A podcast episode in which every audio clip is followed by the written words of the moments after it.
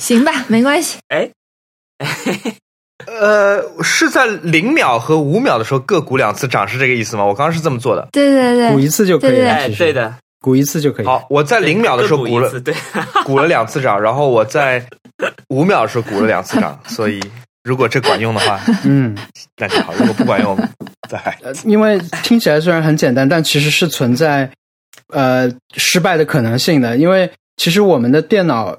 就是之前对过啊，就是两台电脑放在一起，那个时间是 对不上的，这个就很 很吓人了。因为你总觉得我们那个时间总是得是准确的吧？大家这个正常的社会生活对吧？没想到你电脑的时间都是不准啊，这个想想还挺可怕的。但希望这次没有这种情况吧。其实我们拍一个就是在自然聊天当中非常难以出现的一个有节奏的一个声音。后期对起来会比两声会更会更容易一些吧，因为比如说，比方说这样的声音，在我们谈谈话当中是不会出现的。不要给不要给文森特出难题好吗？对，就拍十一下嘛。No，文森，你拍过十一下吗？大大大大大大大大大，是一个大下周挑战是啊，声音。哎，anyway，只是一个小建议。嗯。不不予采纳。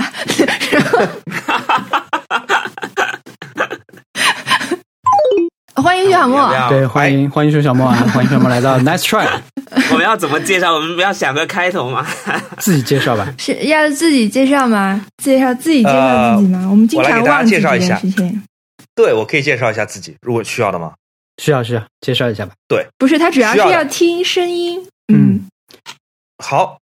我叫熊小莫，大家可以叫我小熊啊。我也是一个视频创作者，这一次是作为替补球员上场替这几分钟，然后谢谢教练们给我的这个机会顶替小易啊。大家好，大家就记着记着我叫小熊就好了。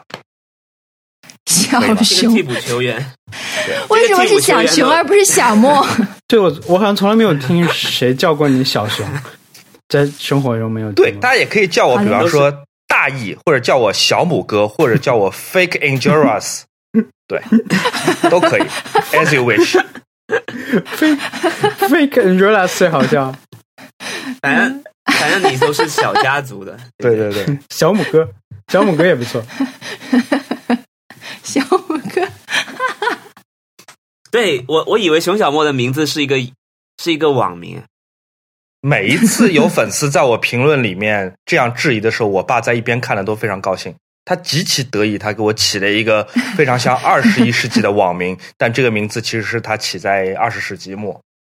嗯，他非常得意这个名字，是挺我觉得可以得意，而且因为我爸在任何一个社交媒体上面都在视奸我，我朋友圈发的任何东西，我微博发的任何东西，我微博小号发的任何东西，他都会看见，所以。嗨，熊小莫爸爸，熊叔叔好。对我只能猜这个播客现在是我最后的港湾，对，最后的隐蔽的港湾，我可以在这里面 say anything I like without being 世间 by my father。你太小看你爸爸，他可能听。嗨，熊小莫爸爸，再再说一遍。他这次没有办法世间了，但是他可以听间。好，我们的主持人一般是谁呢？没，谁来推进下一个议程呢？我们没有主。你你来吧。这个 啊，你你可以让我们体验一下有主持人是什么感受。我我发现我们其实这么多期没有讨论过这个问题。对我，我们不光是没有主持人，我们就是没有讨论过要不要有主持人这种事情。对，所以说徐小莫昨天录音前对。徐小沫昨天录音前就比较紧张啊，就问了我们很多问题，但其实是没有没有必要问。对，就是徐小沫昨天问了一些十分严肃的问题，就是把我问傻了。对，没是就是关于一些流程的问题，然后七八个吧，一大串问题。我们说以上全部没有，有你们有没有什么时间节点？有没有什么提纲？还有什么？我来看看啊。嗯嗯，就列了一堆吧。嗯。有没有呃需要需要 Happy Hour 可以有几个事件？发言时间有没有控制？可不可以说长故事？嗯，分布节点大概的分布节点有哪些？嗯，本周挑战什么时候预告？下周挑战之类的，全部没有。在这里再说一遍，以上全部都没有。所以徐小莫昨天就已经震惊震惊了一下子。对这件事情让我非常嗯难以想象，做了这么多期的这么一个播客，对吧？也不能说不成功，但是居然一点规则都没有，这有点像有像有人告诉我说阿波罗十一号是一个九号的玩笑，就是这件事情我太难以理解了。嗯但是如果我能够在在这个节目里面多待就是不止一期的话，也许我能够带来一些改革的春风，是吧？我觉得还是要有条有理，就这么来做事情。你也可以因你你也可能会因为改革春风改革力度太大被我们踢走。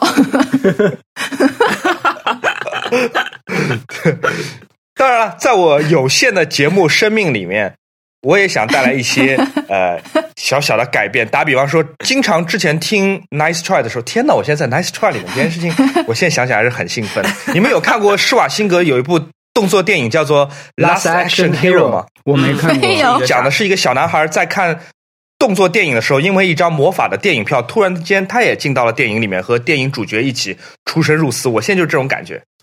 好，回到我刚刚讲的话题，我之前在听 Nice Try 的时候，我觉得你更该想象成是勇敢者的游戏。嗯，啊，对，折满纸，对，这样子。我之前听这个节目的时候，我有大段大段的时间我不知道我在听什么，因为你们聊太多的关于 Switch 的话题，这件事情让我就是呃非常不合群。当然，我那时候也没有被邀请，对吧？我只是作为一个观众，呃，作为一个听众，在想说啊，这个这个话题我插入插入不了，这个里面有很多我不了解或者是我无法自己回答的问题，所以我今天还整理了给三位 Switch 大佬的七个问题，我觉得 不如我在现在就提出来，可以，也让我们这个节目有一个啊标准啊，我我一个一个问啊，七个问题，每个都是非常严肃的敲门砖式的问题。A 啊，不是 A 一，是一次买一个游戏，还是像我买唱片一样一次买一堆游戏？嗯，要分。就呃，那个你可以先问文森特，文森特一次买很多我。是一次买一堆游戏，然嗯后慢慢玩。嗯，但是你是慢慢同时玩吗？呃，有有时候会同时玩两个游戏，但是没有办法玩超过三个游戏的，县城已经跟不上了。哦，那为什么要一次买这么多？是因为会涨价、会售空，还是什么原因？嗯，我就是觉得，就反正都会买，还不如一次给他买了，嗯，对，你是囤货型。节省快递。嗯 OK，不过文森特这种购买行为其实有一点特殊地方，就是他一次买的时候，他并不是全部都是最新的游戏，他可能已经出了一阵子的，哦，对，就是相对老一点的游戏吧。但是比如我的话，我基本上要玩什么、想玩什么是比较确定的，所以呢，就我是出一张买一张这种情况比较多。我为什么问这个问题？是因为本周我发微博让我的读者来帮我回答我应该买哪些 Switch 游戏，然后我得到了大概一堆答案，而且每一个都告诉我说这一定是人生必玩，你必须要买。所以我现在的情况是我当然可以全部买下来，我有的是钱，但是我觉得我可能不一定有时间同时玩好几个，我精力和注意力可能也分不过来。那是什么让是什么让你决定了买那个？你你买的是哪个最后？呃，因为最近在家里的时间太多了，然后我觉得我需要有一些杀时间的工具。我可能没有把 Switch 想那么神圣啊，我只是想嗯，娱乐一下，但是我得到的答案实在是太五花八门了，然后每一个都是有十足的理由说服我说一定要玩，一定要是 you you gotta be try this。然后我觉得。我我偶尔讲一些英文是为了致敬小易啊。嗯，对，好，我要我开始问第二个问题了。不不不第二个问题了不不不不，就是还没有问完。你那啊你为什么要买？还没问完吗，你为什么要买那个 Doom？我听也没听过这个游戏。对我很少人第一个 Switch 游戏是 Doom，我非常喜欢 Doom。Doom 是我从小到大着迷的一个游戏，因为它有一点，我讲出来这个理由，你们肯定会觉得熟悉。就是它虽然只是一个很简单的第一视角的一个射击游戏，但是它会让我感觉像是沉浸在一个世界里面。这世界当然不是一个美好的山谷，或者是呃森林，或者说是动物王国，它是一个很恐怖的。黑暗的一个迷宫，嗯多层的迷宫世界但是我很着迷于说啊，我我在这个迷宫里面，我可以想走到哪儿就走到哪儿，我可以在这里面敲门、捡武器、找敌人、寻找钥匙，我可以在这边做很多事情，而且这个迷宫是一个完全不生活化的地方。我嗯我非常着迷这个感觉。虽然我现在我在玩的 Doom，它仍然是很像素化，我我猜测应该就是七百二乘四百八那种像素的，但我还是觉得哇，好好棒，好酷，对，可以拿在手上，是不是听上去很很耳熟？你们应该也有类似的游戏让你们有这种感觉。嗯没有，我我其实以以前还不知道这是什么游戏，我赶紧查了一下，是一个这样的游戏啊。对，是 毁灭战个很简单，不是？那你你你就只买了这一个古早的一个戏吗戏？就是你买了 Switch 之后，你只买了一个这个游戏？好像是，听起来是，呃，不是的，我现在收藏夹里面有呃 Splash Two 二，嗯，然后嗯有、呃塞尔达的，这我今天讲都是二手，塞尔达的那个叫《荒野之息》是吧？嗯，荒野也是我的读者推荐的。对，然后还有什么大乱斗，还有呃什么什么是龙与叫龙与地下城吗？还是龙与什么恶龙？勇者斗恶龙，勇者斗斗恶恶龙，嗯，勇者斗恶龙，对，勇者斗恶龙。然后，然后还有一个什么即将发售的什么动物之森和什么嗯动物森友会是同一个游戏吗？哎耶对，动物森友会，我不敢相信，居然有这样的一个人出现在这里。极其的陌生首。先，首先，首先，你这个问题不问我们，先不问我们，然后去问了一个 呃 quotation mark 啊，你的读者们，我就有点觉得，啊嗯，被冒犯。呃，你应该先来问，我的读者已经，啊，你说。你应该先来问我们，然后先得到一不是个不是不是，我我有一个我有一个我有一个一百分的理由来说明为什么我不问你们，而要问我的读者，嗯。是因为你们可能会讲出来太让人心服口服的理由，然后或者至少在姿态上面是一定是让人心服口服的，然后我要避免这种对我来说压倒性的这种这种姿态，就是我至少还得有时间听一听五花八门不同的理由。嗯，如果问你王小光跟我说啊，你必须得买这个 Splatoon 二，你不买的话，你就是不干脆别玩 Switch，那我就谁不玩谁是猪。但是我得不到足够的理由，就为什么我要买买它？读者讲的时候，他可能会多带一些信息量，也许啊，至少他们嗯有很多人，很多人会带来很多信息量。我觉得可能问读者会更好一些。嗯，嗯，哦哦，by the way，我在 YouTube 上看了这个 Splatoon 二的这个这个游戏视频了，就是个刷油漆的游戏，对不对？嗯，是可以说刷油漆没有错啊，但是 Splatoon 这个游戏是我很喜欢的一个任天堂新的 I IP 啊。我要开始啦，嗯我要开始啦，就是，嗯，其实你既然第一个游戏选了 Doom 的话，啊、我觉得在任天堂的这些品牌里面，Splatoon 会是一个很适合你来接触的这个游戏系列啊，因为它它就是跟 Doom 一样是射击型的游戏，但是呢，它很能体现任天堂的特别之处。就任天堂这个公司做游戏为什么跟别人不一样，或者说它总总是有一些新的呃想象力在里面，这是一个很好的例子可以去研究的。嗯，因为它就是在传统的这个枪战射击游戏基础上做了一个基本的改变，就是他把这个打的子弹变成了油漆，啊，对吧？就变成了涂墙、涂颜色，然后射击的时候呢，也不不是那么的血腥了，或者你可以把它看作血腥吧，这个油漆喷来喷去也蛮像血的。但是在这个基于这个改变以后，又带来了很多新的变化，比如说你不再有这个以往这种捡子弹的设定，因为你你的子弹就是油漆嘛，你只要潜入油漆里面，你就可以又可以躲藏，然后又可以呃加子弹，把那个墨墨水瓶装满，然后你还可以在自己的墨水里面快速去移动，就是他做了很厉害的一些基于这个墨水这个设定的其他的设定，让整个世界玩起来非常的自洽和好玩和刺激。就它，而且它是一个打破了这个传统的射击游戏用户群的一个游戏啊，它在日本被。呃，应该是被称作是新一代的国民游戏啊，就任天堂很成功的一个新的 IP，就有很多女性玩家和小孩的玩家会去玩这个射击游戏，然后家长并不会觉得说你玩这个太血腥了怎么样啊，就没有的。而且他们在在日本会做这个叫做甲子园的比赛，嗯斯巴通甲子园，所以对，就是一个很成功的 IP。我觉得你可以去尝试玩一下来，但是呃，还有一点要说的就是，我觉得现在可能并不是接触这个游戏的好的时机，因为它推出的时间有点长。因为这个游戏在线玩还是很重要的一个体验，就跟别人对打是很重要的体验，但是现在可能玩这个的人少了。这也很容易理解啊，因为现在它推出的时间比较久了，所以说留存的玩家比较少，而且剩下来的可能都是非常厉害的这种老玩家了。所以如果你去面对他们的话，你可能就会被打得非常惨，对这个游戏的兴致可能就会一下就被打下来。嗯，同样的，可能马里奥赛车也是一个这种强调多人在线竞技的游戏，但我觉得马里奥赛车可能还好一点，就不会有那么强的挫败感。你上去玩的话，所以我觉得你可以尝试一下 Splatoon Two 啊。但是如果现在比如它马上要推出第三代了，那么我是非常建议大家一起来玩这个游戏的，大家可以玩的很开心啊。但是现在，嗯，可能就不是那么好的一个入坑的时机，是可以体验，但是要做好心理的准备。我们又开始展开讲 位置，对，就是 反应过来的时候已经在讲了。徐浩，徐浩，你们刚才又讲的这些东西，我都是半半听半猜，真的是半听半猜。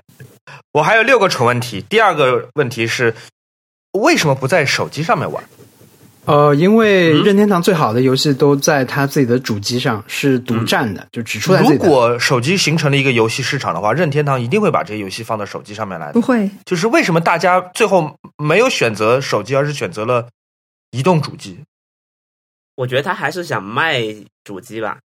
嗯，手机其实有，如果如果 iPhone 是任天堂出的，我估计对他会出很多 iPhone 游戏。哎、是的，是的，因为呃，任天堂其实跟苹果有点像，它是一个非常强调软件跟硬件结合的一个公司。它的每一代主机，它都是有跟上一代比起来都会有比较大的一个改变，呃，就是硬件上的啊，就是创意和这种结构什么，往往都会不一样啊，两块屏幕啊，裸眼三 D 啊，呃，就是两种游戏模式切换等等的。然后它基本上会基于这个特性去全力的给它开发游戏，因为它以前的游戏只在这台机器上嘛，但现在手机上其实也有了，但是呢，手机因为这个硬件都是一样的，大家一样的，它做不出太大的差异，所以当任天堂开始做手机游戏的时候，它不是那么像任天堂的游戏，它其实还是更像手机上的那些游戏，专门的对，所谓的像手机游戏，其实就是像日本非常成熟的这种手机卡牌游戏的套路，包括呃，你大部分玩这些游戏的时候，你都要花钱去，要不抽卡，要不买道具等等的。就对他出过的火焰文章啊、没包括接下来要马上要出新作的这个《动物森友会》，它其实手机上已经有过一个叫做口袋营地的版本啊，那个也是要花钱去买道具，你就可以就玩的更顺畅的一一种一一种系统啊、包括马里奥赛车，它出了，它去年年底出的，出到现在，我玩到最别扭的地方就是你玩这个赛车游戏的时候，可能最重要的事情并不是跑到第一名，啊。而它是一个收藏的为主的系统。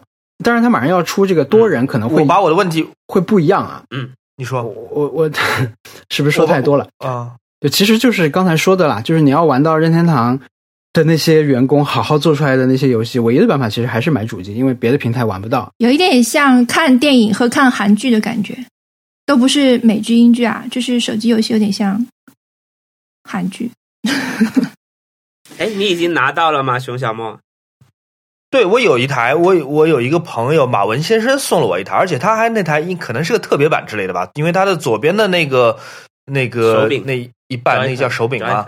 一个是红的，一个是绿的，哦啊，就是 Splatoon 的限定版，哦，是吗红？色和绿色，嗯是吗？嗯，对对对，就有点街头杂志的粉红，有点街头杂志的粉绿，那是 Splatoon 版吗？我要问第三个问题了。啊，第三个问题是，你介意别人旁观你的游戏吗？马小光肯定不介意，突然突然都沉默在思考。我说的当然不是指说，呃呃，你在玩，特特在看，我是指你在地铁上玩的时候，边上有一个人就是聚精会神在看你玩的游戏，你会觉得游戏本身是种隐私吗？地铁上是别人看你什么事情，我都会介意的。就 就不光是看看游戏啊，就是地铁上人看干看你干嘛，我都觉得介意。你擤个鼻涕，别人看我也觉得但介意。是这个 Switch 的屏幕上并没有什么敏感信息啊，而且相对来说，如果你在发短信，别人看是不应该的。但是如果你在玩游戏，边上的人觉得，哎，这是一个很漂亮的画面，这是个很有意思的操作，他的好奇是很天然的，他并不是对你的私人信息感兴趣，他可能自己也不会觉得这种好奇有什么冒犯，就是你还是会介意的，对吧？嗯，我我肯定会介意。我我，但是我觉得我可能是作为女的有点问题，就是别人如果要看你的话，他会超过这个，我会觉得超过安全距离，就嗯就是 OK，王小光，你呢？我我觉得其实真的，如果一个人能够像刚才特说的，看到你的操作那么那么精细了，那真的可能有点近了。我觉得，嗯，就总的来说，在国内玩 Switch 的人不是那么的多嘛，所以尤其是早期的时候，你看到有人拿着 Switch 的话，你会觉得啊，我们是有同样一类爱好的人，会有这种，会有这这这种作用。然后嗯，顶多你就看一下，远远看到说啊，这个人在玩什么游戏，对吧？就是我在我们同属于同一类爱好的人群之下，我们又分为其他更多的人群。那你看到说，哇，这个人还在玩呃 Doom 呢，对吧？就是他能给你一种这种 OK 小小的认同感吧。但真的说那我离很近看，我我不太会遇到了。其实我也很少在地铁上玩。嗯，那那那我再补充一个问题：你看到别人在玩游戏，他在玩什么游戏？你会觉得哎呦，或者觉得哇哦，Doom，？你可以报两个名字吗？Doom。Doom Doom 吧。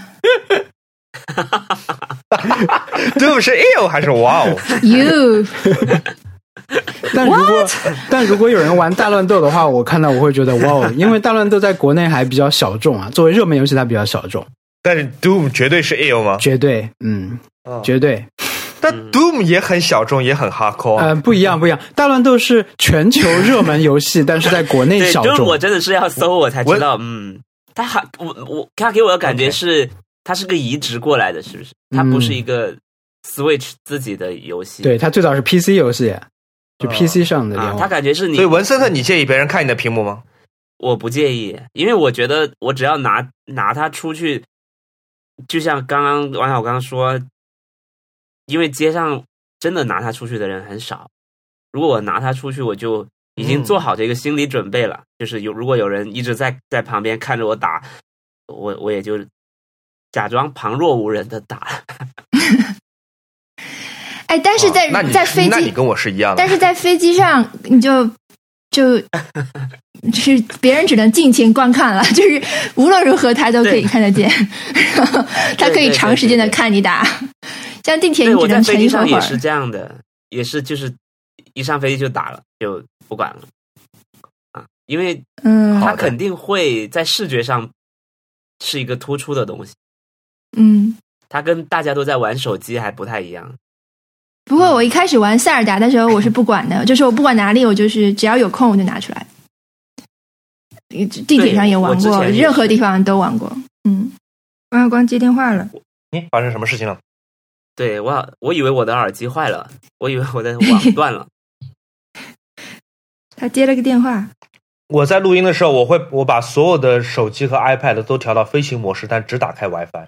你你看，这就是我们不太专专业的关系 原因。对你真的很专业，对 不是，主要我心态不一样。你们四个是创始人，当然你们想怎么聊都可以。我作为一个小小的客座嘉宾，非常担心自己把这节目给搞砸了。你们从来没有担心把节目搞砸，对吧？我会担心。我们是从我所以早上6的基础点半睡觉的，所以没有 没有。我今天早上定了四个闹钟，定了四个闹钟，然后为了就是在录制前一个小时醒过来，可以再 review 一下我这七个问题是不是足够足够蠢，或者说足够 代表我的疑惑。然后还有后面的 Happy Hour，还有很多别的东西。哎，我就是怕怕把这个节目给搞砸了。结果你看，我还没搞砸，王小光电话来了，他是外卖电话到了吗？嗯、快递。啊，我就知道，我就知道。好，回来了。呃，就那个地铁上好我玩，我不是你们，你们讲，你们你们讲的实在是太多了。我的我其实我就需要一个很简单的 yes or no，yes or no？对，你们你们我对你，你你体会一下，我们就是这样的。然后经常有，就是因为 我来七个问题边上有一个七个问题，我边上有一个小括号，上面写了五分钟，就是我估计这一部分会占五分钟。现在已经半小时。第四个问题啊，第四个问题，因为我打 Doom 会有一个存档是最后一关，那最后一关是所有的敌人会一起出现在你面前，嗯所以基本上那一关相当于是一个自杀任务。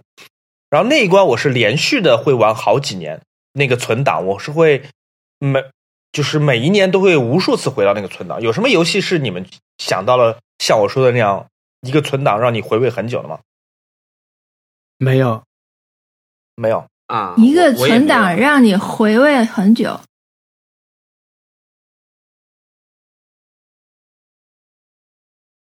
嗯，我现在嗯没有，我顶多回味一下原声游戏原声。OK，但是没有好几年吧，是吧？嗯，没有，有时候还会听听塞尔达。嗯，现在好，文森特呢？你有吗？对，我觉得，我觉得跟好好像跟存档，我已经很久对存档这个词已经没有概念了啊，就是嗯真的，因为我比如说我打塞尔达的时候，我这段时间就打它，所以我也不，我好像没有专门去存过。行，我可以问下一个问题了吗？可以问吧？来，快速，快速，嗯，都是很简单的问题。我不知道为什么大家会会讲这么久啊。第五个问很题，认真的在有考虑。嗯对，嗯，有有什么游戏会出现在你梦里面？呃，因为 Doom 就是出现在我梦里面的游戏，嗯，所以我想要平行的了解森特快，文森特你们的。即将梦到动物之声。对，对我 我还没有梦到，但是我在努力。为了买一台限定机要梦一下。其他的游戏好像没有哎，我从来没有？我觉得即使是这段时间这一段时间玩到的最好的游戏，好像也没有在梦里面梦到过。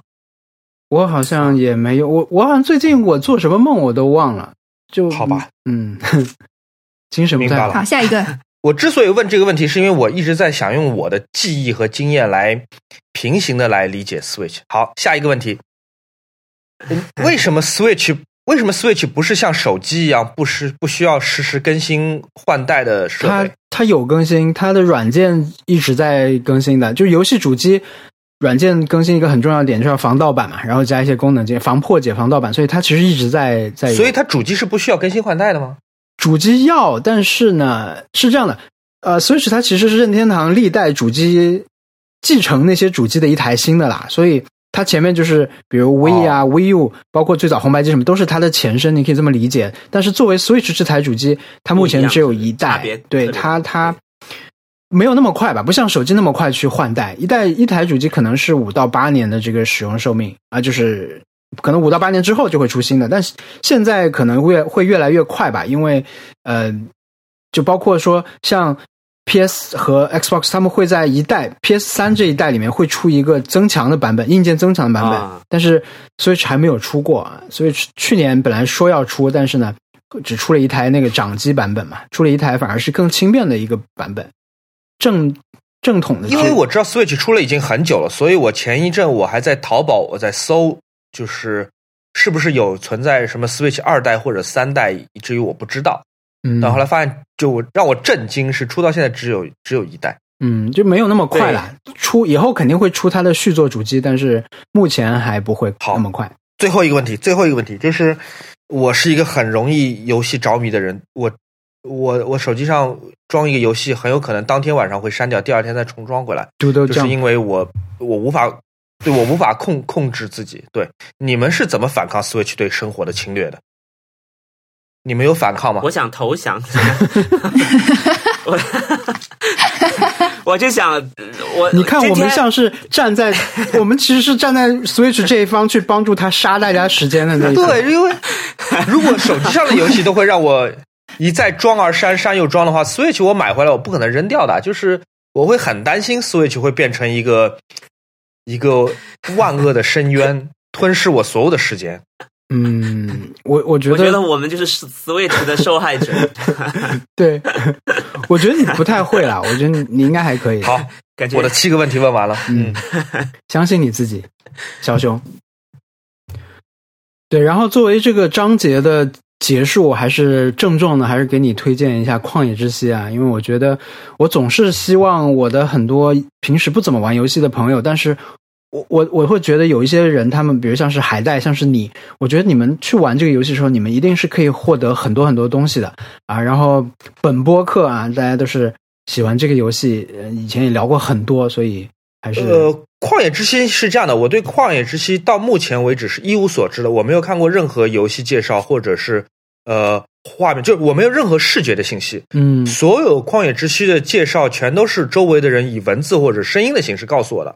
呃，雷波给我推荐过好几次。雷波我们在约旦拍片的时候，他指着那个、嗯，那一片火星沙漠，告诉我说，这个和那个什么什么大陆嗯长得好像。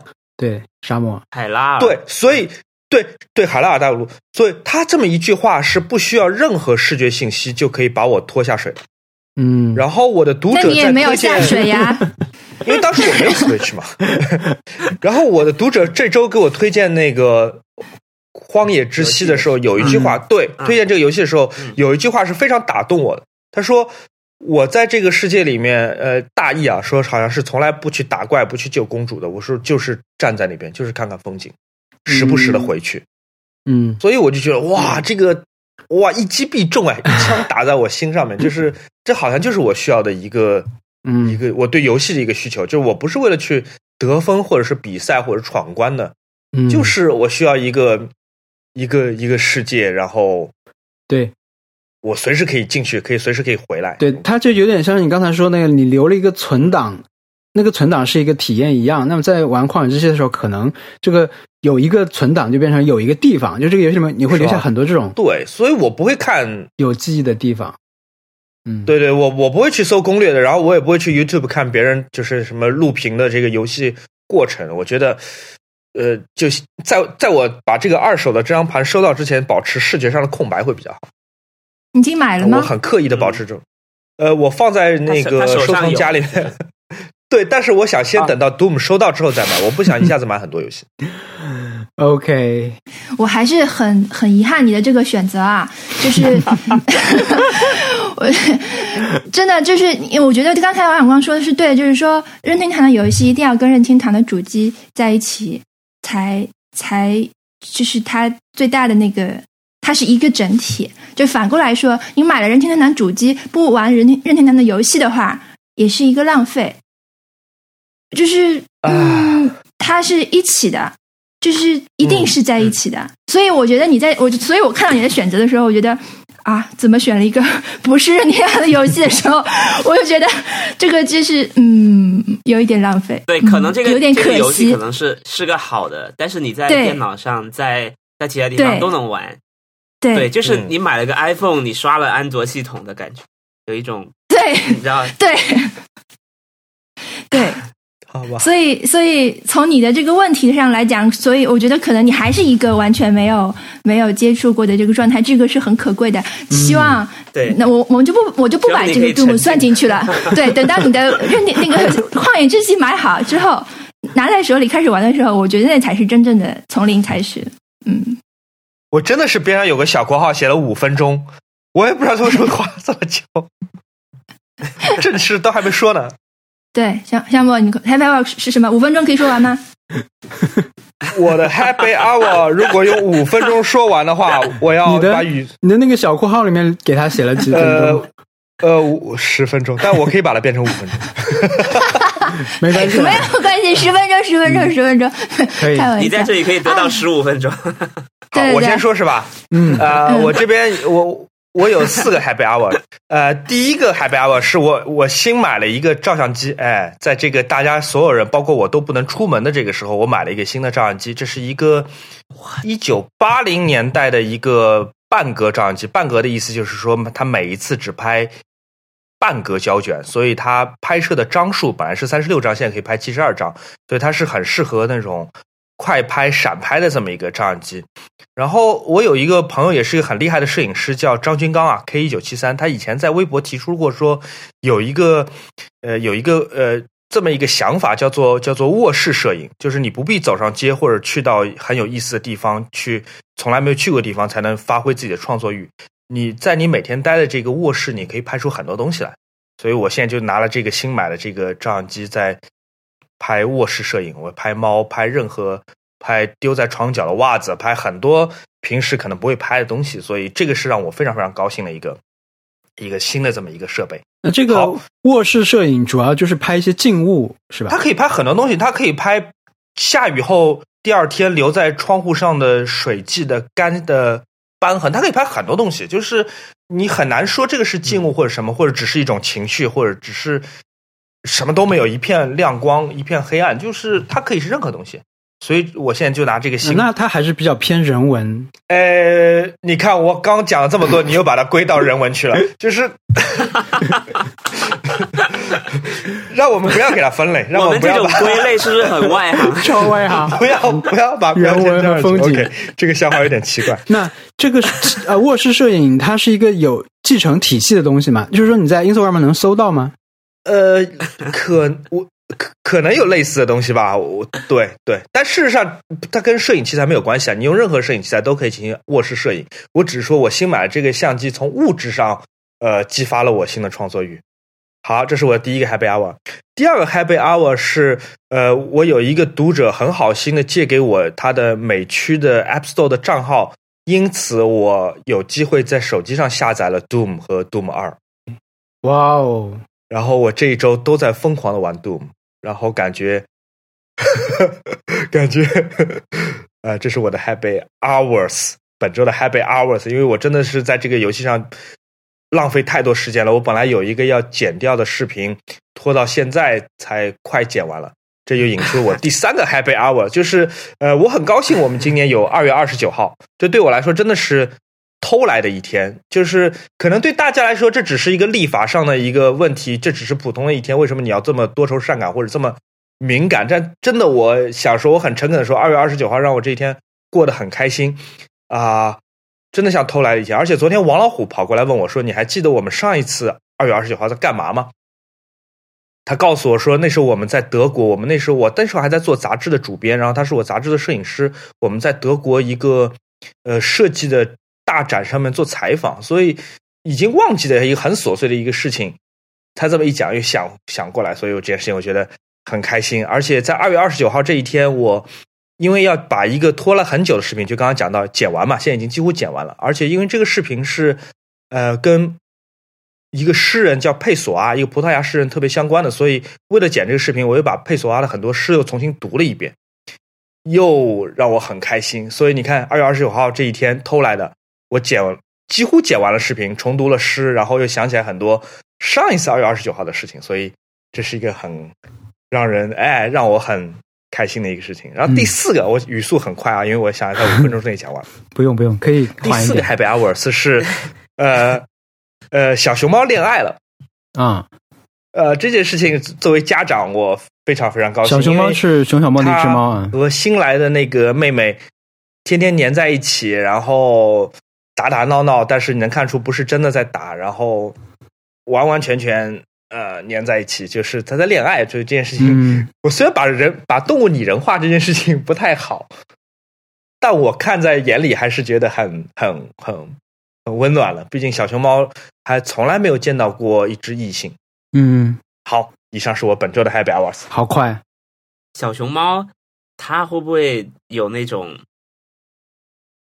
我想到他这个设定很像那种日本的恋爱恋爱漫画什么的，因为 C B B B 见过小熊猫的吧，小熊猫是一只就是特别像人的猫，它是一个特别像那种。我经常看你的微博故事，对它特别像那种叛逆期的那种青少年，他又需要你，同时又看不起你，然后又懒，然后又有点 cynical，有点。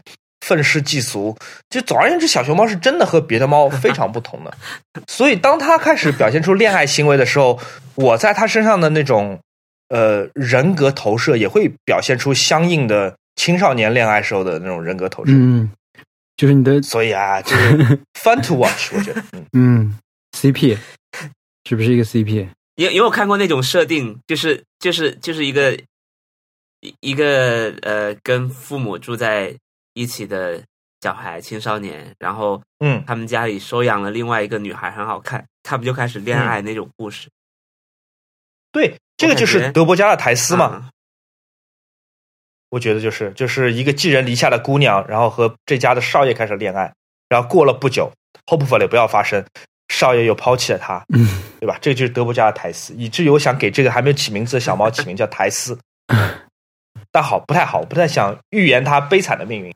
他们会生小小熊猫吗？很快，不会。小小熊猫已经失去生育能力了。嗯嗯。哦，是的，嗯，所以我会觉得小熊猫现在更是一种纯粹的爱情，而不是被别的东西驱动的。好，讲讲你们的 Happy Hour 吧。主持人出现了，这就是对你主持人 对不起，对不起，对不起，哎，烟远了，烟远了。请请的不是嘉宾，是一个主持人。嗯，嗯，呃，谁谁来讲？我来讲吧。我我的 Happy Hour 非常的简单啊，但是没有针对熊小莫的意思啊。嗯但我的 Happy Hour 就是我知，道，就是昨天晚上利物浦输球了。嗯，哎，我来我来分析一下这件事情为什么是我的 happy hour 啊。嗯，对，就首先把自己的快乐建立在了一群人的不高兴的基础上，对吧？显然利物浦球迷会不高兴，但是对这这个背景就是。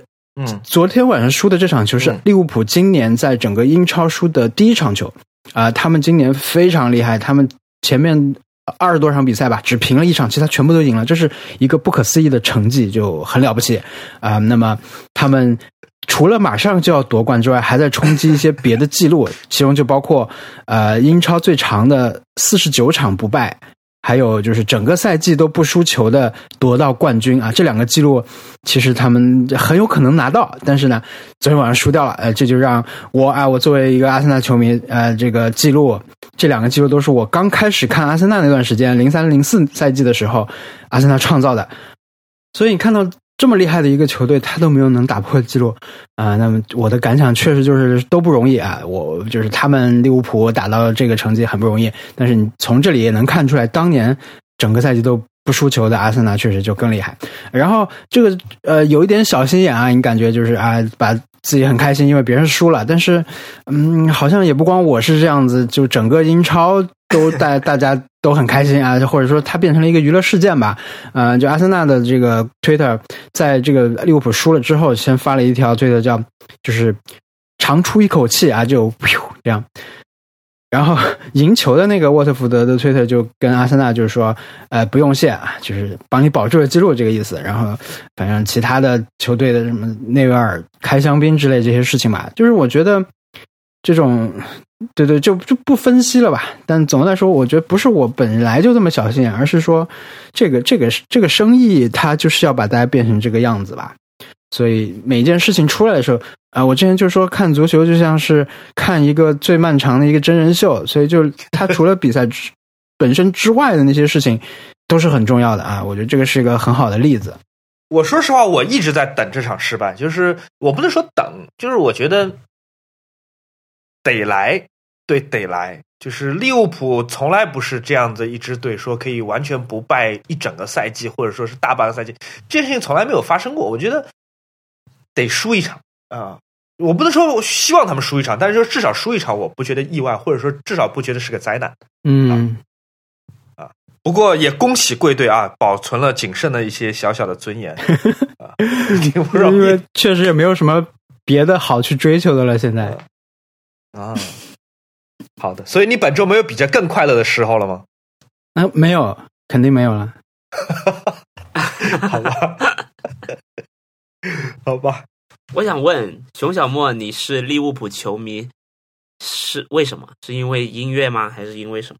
我看你有很多跟利物浦呃，其实不是，如果是因为音乐的话，我最早其实是曼城球迷，因为有很多喜欢的乐队都是曼城的支持者，像 Stone Roses、Smiths、Oasis，他们都是曼城支持者。我在二零零五年之前都是曼城球迷，然后我记得好像是二零零五年前后，呃，曼城变成了一支非常非常中产的一支球队。我不是说中产不好，但是曼城之前的魅力就在于它是一支蓝领，它是工人阶级的一个球队，这也是为什么它和摇滚乐队们关系那么好。他在那时候变得非常的中产，然后什么都买得起，什么都要买。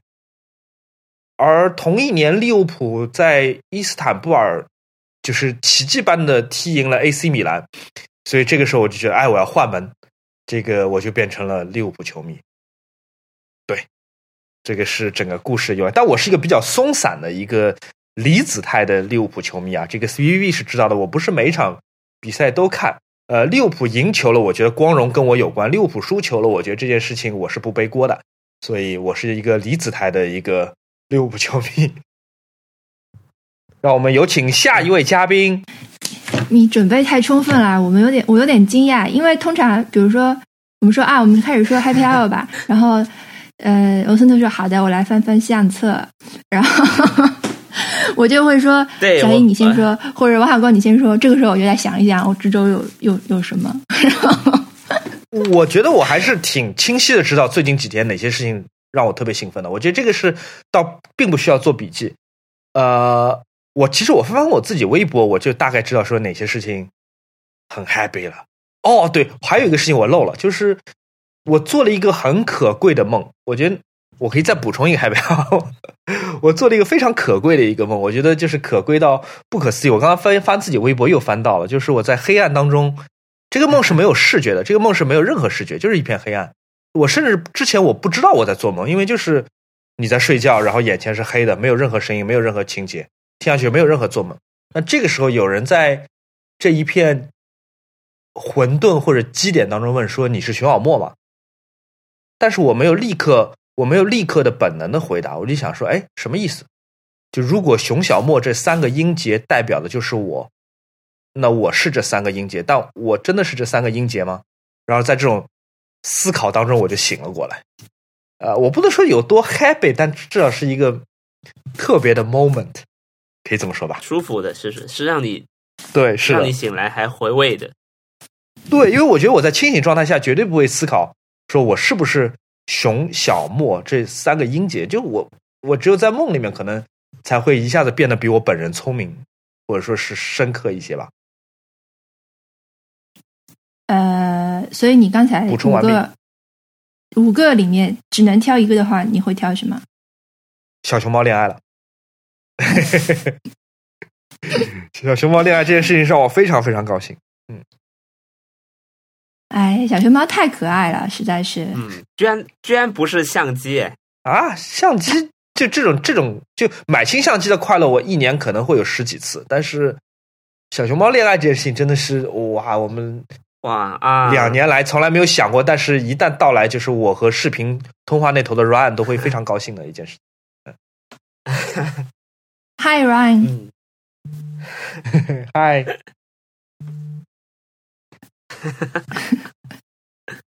好了，继续吧。文森特，你是什么？对我很好奇，文森特的 Happy Hour 是什么？我我我我有两个，呃，一个是我又重新开始椭圆了，我在我把平时吃饭没有看完的电影都在椭圆机上看完了。哦，巧了，我最近也开始椭圆了。哦，你也买了一个椭圆机啦？我没有买，我就是不花钱，不花钱变成椭圆了。我 哈哈哈！啊，继续讲。我这样，对，然后所以所以我就在我我基本上我把一个那个大部头，对不对？爱尔兰人看完了，我吃饭吃了两周都没有看完的 还得是椭圆机上，电影，然后终于在椭圆机上看完了，然后非常非常好看，值得反复回味把玩巧了，我也是这周刚把《爱尔兰人》完全看完。啊。然后我因为我说实话，我以前对这种黑帮呀、黑手党什么的，我我我是没有感觉的。《教父》我也没看完，然后本周还在椭圆上把《教父一》看完了，就就整一个开始进入了黑帮电影宇宙，杀手党宇宙，对，嗯，对，然后嗯打算把《教父二》什么的，呃，《大西洋帝国》全都看完。我我们能展开讲讲爱尔兰人吗？嗯嗯，好呀，我们展开讲讲爱尔兰人。我反正我觉得这个对我来说特别我还没看我还没看爱尔兰人。OK，我们在不剧透的情况下讲两句吧，就完全不剧透的情况下，好吧？呃，CBV，所以你是知道这是一部黑帮电影的，对吧？呃，我我对我知道黑帮电影，你知道这里面是跟意大利人相关，但主角是个爱尔兰人，对吧？呃，我不知道，但是这个还可以，还可以，名字就叫爱尔对兰。，这个这个你其实应该知道，你看过预告片就知道。然后其中有阿尔帕西诺和德尼罗，这个你是知道的，对吧？嗯，导演是谁你也是知道的，是吧？我不知道。好，那我那我 那我就可以接下来去讲下去了。对，那我就可以讲下去了。就是至少我看了这个电影，我也很喜欢，但是我也立刻明白为什么这部片子是不会拿奥斯卡奖。为什？么？而且我我觉得奥斯卡奖评委会做的很对，就是这部片子太，嗯、我不能说它像公式，太对它，它不仅是 old school，而且它是个完完美配方。导演是谁？两个主演是谁？然后讲的剧情是什么年代？是关于什么样的故事？就是、嗯这是个完美配方，它可以永远诞生好电影。我没有说这是部庸俗的或者俗套的，或者说是呃重复的电影，这仍然是部很好的电影，我仍然看得非常非常喜欢。但是我觉得这是个完美配方，你不能够让完美配方在跨度为四十年的这个周期当中反复得奖，这是不可以的，这不应该被允许的，因为不可能永代表没有进步是吗？对你不能永远把奖颁给 Quincy Jones、Michael Jackson、麦当娜和惠特尼休斯顿，你必须得让新的东西出现。嗯，我不能说 Michael Jackson 或惠特尼休斯顿在二十一世纪出的那些专辑是不好的，或者说是不诚恳的，他们仍然是诚恳的，仍然是非常棒，而且是资源通天的那些专辑。我拿音乐来做比方，但是你不能永远把葛莱美奖给他们。嗯所以我觉得，相比同场竞技的其他电影，我说同场竞技，并没有说最后得奖那电影啊。相比同场竞技的其他电影，爱尔兰人得奖的理由，在我这边我觉得弱很多。顶多我觉得他的舞美和呃看服化道是很强的，嗯。我没有剧透吧？没有剧透。好，我我的其实我很简单，我我觉得这个电影就看完很舒服，也不会让你快进，也不会让你调一点五倍速什么去看，它就是值得你，它就是值得你你去看，然后不会玩手机，也不会去干别的。它是它是它三个接近四个小时了，这个电影都不会嗯让你觉得我到底在说什么。我觉得它是很舒服、很流畅、很很有说服力、很很能抓住你。然后我我其实对去年的电影的整体的感受都是，我会我会基本上电影出来的预告片我都会看，然后嗯。我会因为预告片而特别特别特别期期待某些电影，比如说《小妇人》，比如比如《婚姻故事》，比如《爱尔兰人》，这几个是我今年我是觉得他预告片都剪得特别好。我我婚姻故事的预告片我大概看了二十次吧，然后小妇人的预告片我大概看了三十次吧，爱尔兰人的其中一版打电话的预告片我我也看了十几次，然后其他的啊电影我我就还好，其他电影就是预告片看了也没怎么样，但是我会觉得这三个电影里面小妇人是完全没有达到我的期望的。就或者是我看过预告，我反复看预告片的那些电影，小妇人是我看最多，但是可能我期待值太太高了，嗯，但我不太，我我就觉得没有那么好。然后他他他那个导演的前一部电影那个《Lady Bird》，我也我也一样看了，我真的是看了无数次他的预告片，到现在看我还是觉得他预告片很好看，但是我看了他的电影，我也觉得没有那么好看。但婚姻故事是我看预告片很好看，然后看正片也很好看。爱尔兰人是我看预告片很好看，看正片也觉得它值，它值三个多小时。所以，所以我我去评价的话，我会觉得它它没有辜负预告片给我的期待。然后有其他电影是辜负了预告片给我的，比如说小丑，我就觉得它小丑第一版有预告片，第一、第二版，它整个都很厉害。啊小丑以及好莱坞往事的预告片我都看了，虽然也没有哦，小丑我是看了好几次，好莱坞往事看了一次，所以好莱坞往事我我也我没有觉得它特别好，但是我也没有觉得它辜负了我的期待。嗯，但是小妇人和小丑是有的，然后爱尔兰人是是完全符合我的期待，然后婚姻故事是超出我的期待，我的感受是这样。嗯，我插一句话，去年有一部电影是我看了预告片，觉得肯定是烂片，但是最后进入我年度 Top Five 的电影。就预告片，我觉得啊，什么鬼？什么？我不会仲夏夜。what？什么？我完全没有听过。那 Midsummer 个、那个、那个、那个，呃，王老虎最爱，也是王老虎、哦，那个真的是我年，那个真的是我年度 Top Five。那个预告片是我看，我说哦，那种老套的大学生冒险、乡村恐怖、杀人惊悚片，嗯，哦，same old story。但是我看的电影真的是很棒，真的是很厉害的一个电影。你年度 top five 还有什么？那我也要去看。我先我会先看预告片，嗯，仲夏夜看 它推荐给大家得。我反复看。你的年度 Top Five 还有什么？别的片子？哦，我年度 Top Five 里面有很多电影不是大家常常见的，当然其中比如说婚姻故事我是很喜欢的，这个我相信在本这个节目组当中会得到共识。Yeah，、但是还有一个电影我非常喜欢，几乎没有人提到，就是《中途岛》。嗯我太喜欢了这部电影，是一个非常非常古典派的二战战争片，而且也是最常见的主流商业片的操作。他的导演是埃莫里奇嘛，就是以前拍《后天》《二零一二》这些就是大制作电影的嗯嗯独立日还有但是中途岛是一个对独立日，但哦中途岛真的是一个完美的二战战争片，它并没有追求一种呃非常新潮的叙事的这个手法，仍然是一个线性叙事，同时从日本和美国两个海军的军部进行就是分开场景，但这真的是太棒了，而且就是所有的所有的画面都是太酷，而且整个是在看那电影的时候，感觉整个人是潜水潜在这个剧情当中的。我仍然是很推荐给大家，如果你去年错过了，或者因为很糟糕的海报和宣传片错过了《中途岛》，我推荐大家有空的时候看一遍，真的特别好。哦，另外剧透一下，最后是美国赢了。哎，但是这个剧透无伤大雅，对不对？对，对无伤大雅。因为它是事实，对不对？它是事实，对吗？然后我还有什么婚姻故事、中途岛、Midsummer，然后爱尔兰人，嗯，也许排在第五名吧，我不知道。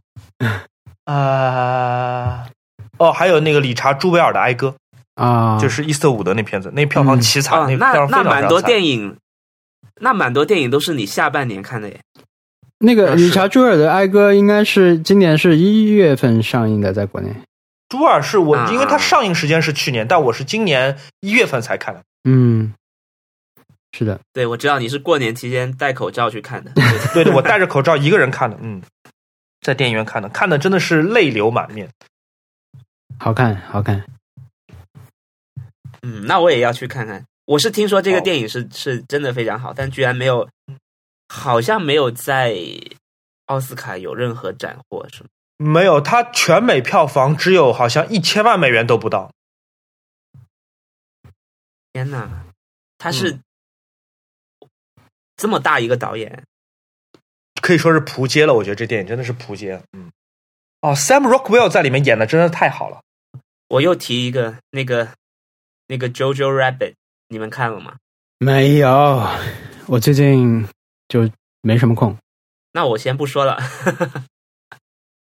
你们先看了再说。你们先看了再说。反正我回到我的 Happy Hour，就是我我我我通过椭圆完成了很多，就看就完成了很多进度。然后嗯这两周好像都没有呃，至少上一周没有没有在做健身环了。然后另外一个 Happy Hour 是跟我们上周的挑战有关的，还是画画这件事情。就这件事情是很是很很平静、很愉悦、很很很治愈吧，是一个完全属于自己的。我觉得那那个是那种时刻是特别好的。给我看看。呃，我我们我们能看一看你画的东西吗？你怎么像要买这个画一样不是？马上到了，我我们现在是过渡过渡到 啊，算了算了算了，我们还是先把挑战了吗？对，先把挑战说完。嗯，不是，先把先把那个 Happy Hour 说完。先把 Happy Hour 说完。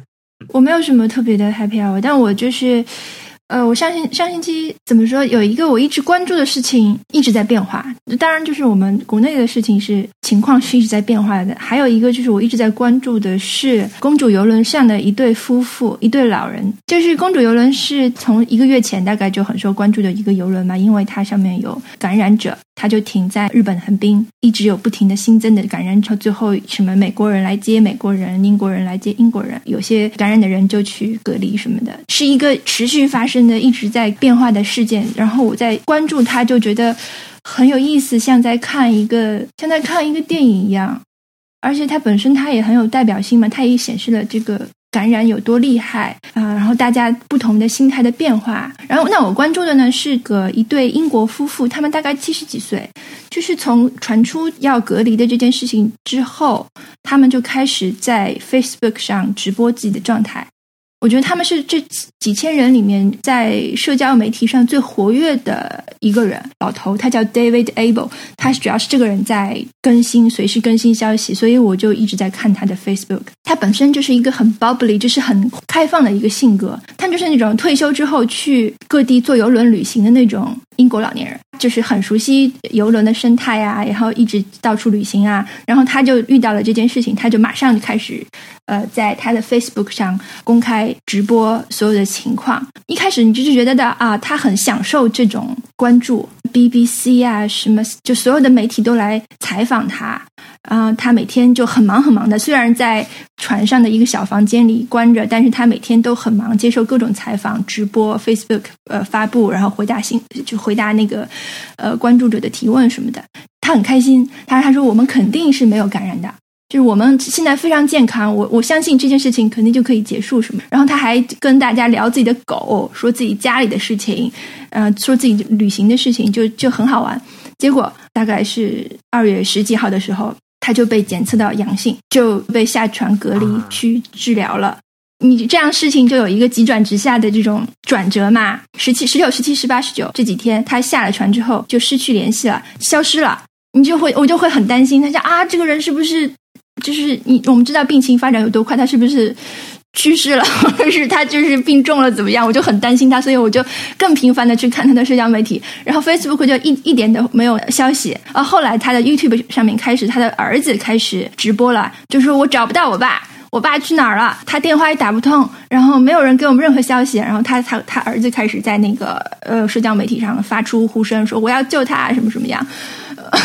然后再之后，他们就发现，他们其实是因为呃，英国他那个英国的那个电话公司给他停机了，所以他联系不到别人，然后他也没有 WiFi，他也没有就是翻译，被安排到了一个传染病医院隔离起来。他们就开始给他解决这个隔离的问题，解决这个电话的问题，解决呃语言的问题，解决吃饭的问题。他每天都在评论隔离期的这个吃饭吃些什么东西。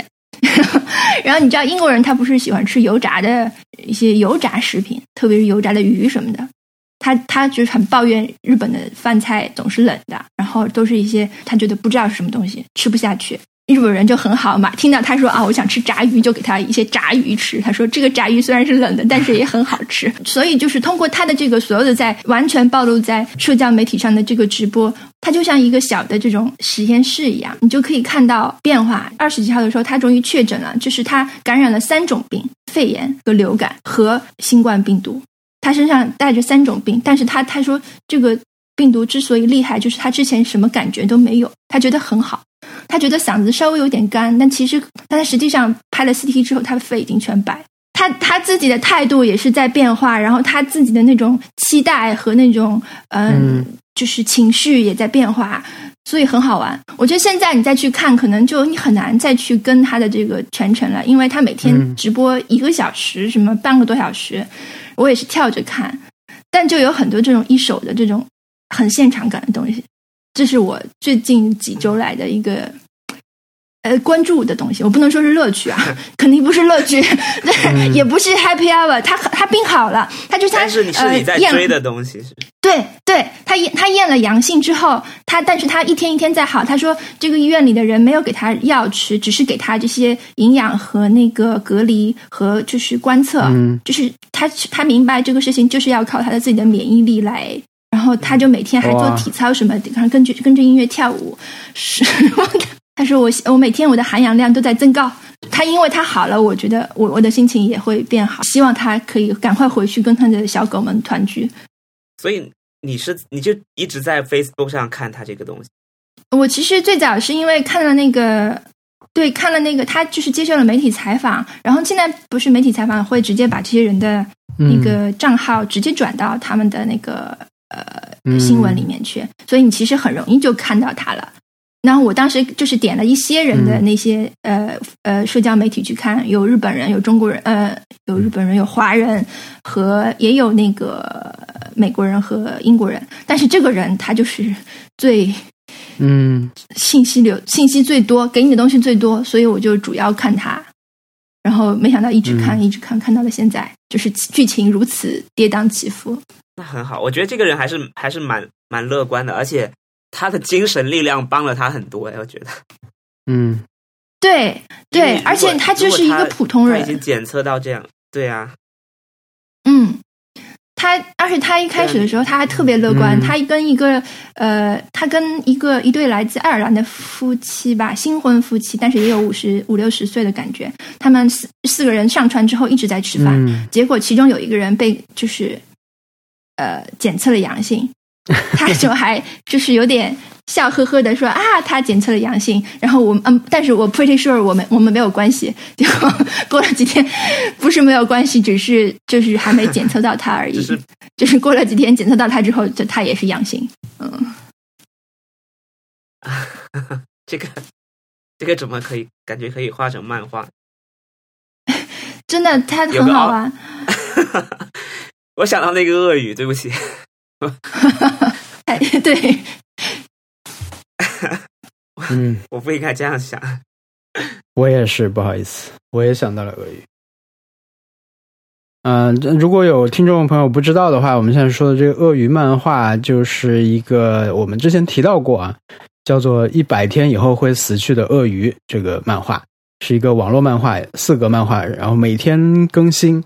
嗯、它的特征就是它这个四个漫画的最底下会写着说，这只鳄鱼它过一百天。九十九天、九十八天，这这么倒数过来，然后，嗯，到今天我们录音的时候，可能应该是还有二十二十多天，二十四吧，好像是。然后它其实漫画内容就是很日常的一个漫画，就它就是一个正常在生活、人很好的一个鳄鱼啊，鳄鱼鱼很鳄人人很好啊，人很好的一个鳄鱼。呃，他的生活的里面的事情，他跟朋友、他跟同事的一些事每每每期是一个小的事件吧，它没有太强的关联，但是。就因为它底下有那一行字存在，所以啊就让一切变得不一样了啊。我我我们就是还挺喜欢这个漫画的，我们就有更新的时候，我们就会分享到群里来。然后，嗯，对，因为是日语的部分，还是要去靠猜啊。然后他那个最后应该是在三月二十一号，是就是鳄鱼鳄鱼先生会死掉。然后我还把那一天加到了我们 Nice Try 的这个共享日历啊，现在还不知道那一天到底会发生什么样的事情。嗯，这套漫画真的很有吸引力，但是也是挺，其实很荒诞、很悲伤。但它，你你你如果不把它的标题，你把它标题拿走就很日常，你把它整个设定拿走就很日常。它就无非就是我今天我今天过着很普通的生活，我在我朋友呃受伤了，所以我去医院看他，说要要注意健康哦。他说没事的，人可不会这么容易就死呢。可是他的设定就是他一百天之后就会死，加他每一天就是 就是在在那是翻开《海贼王》的漫画说太棒了，我一定要好好迫迫不及待要看到它的结局呢。估计还有两三年才才结局，但实际上他有一百天就去世了。天哪，就这对我这个设定 我们看的时候就看这漫画的时候就觉得哇这个真的太好的一个鳄鱼了哇！小易为他特别不值，就觉得他他什么就是在树林里面给小鸟折了一个小屋子搭在树上，小鸟很开心之类的事情这。么好的鳄鱼，对，就这么好一个鳄鱼啊，就是特别的无常啊，特别的荒诞。呃，然后我上个星期还看到了一本类似的题材，我也不知道这种就是一倒计时一百天的这种题材的有有是不是一个传承的题材还是怎么样？呃，但是上周我看到了一套刚开始连载，也是一样在在网上直接发的四个漫画，叫做《一百天后被腰斩的漫画家》。它就跟鳄鱼一样，嗯也是在底最底部有这个倒计时，就是它的漫画再过九十八天、九十七天就要腰斩了。但它的这个漫画主体部分呢是有一个主线的，就是这位漫画家他从得到一个连载机会开始啊，就是一步一步。一天天的发展啊、比如说有一 第第第二天吧，这个编辑跟他说话的时候说啊，这你看这样改行不行，老师啊，他就突然脸很红抓头啊，因为日本叫漫画家是叫老师嘛，他就是有一种被承认的感觉。还有就是他要搬去东京的工作室啊，就租了个工作室，觉得没关系，反正只要连载大卖就可以了啊。然后要把这个之前几年的退稿全部都扔掉啊。这时候不小心翻到了小学的毕业纪念册，然后一翻，哎呀，我当年写的这个梦想是漫画家啊，我真的实现梦想了吗？这样，然后底下写着距离腰斩九十七天啊，就这样。太惨。其实，如果你们还记得一九九九年九九年那个那个电影《美国美人》的时候，你们还记得那个 Kevin Spacey 是怎么开场的吗？其实它有点异曲同工之妙。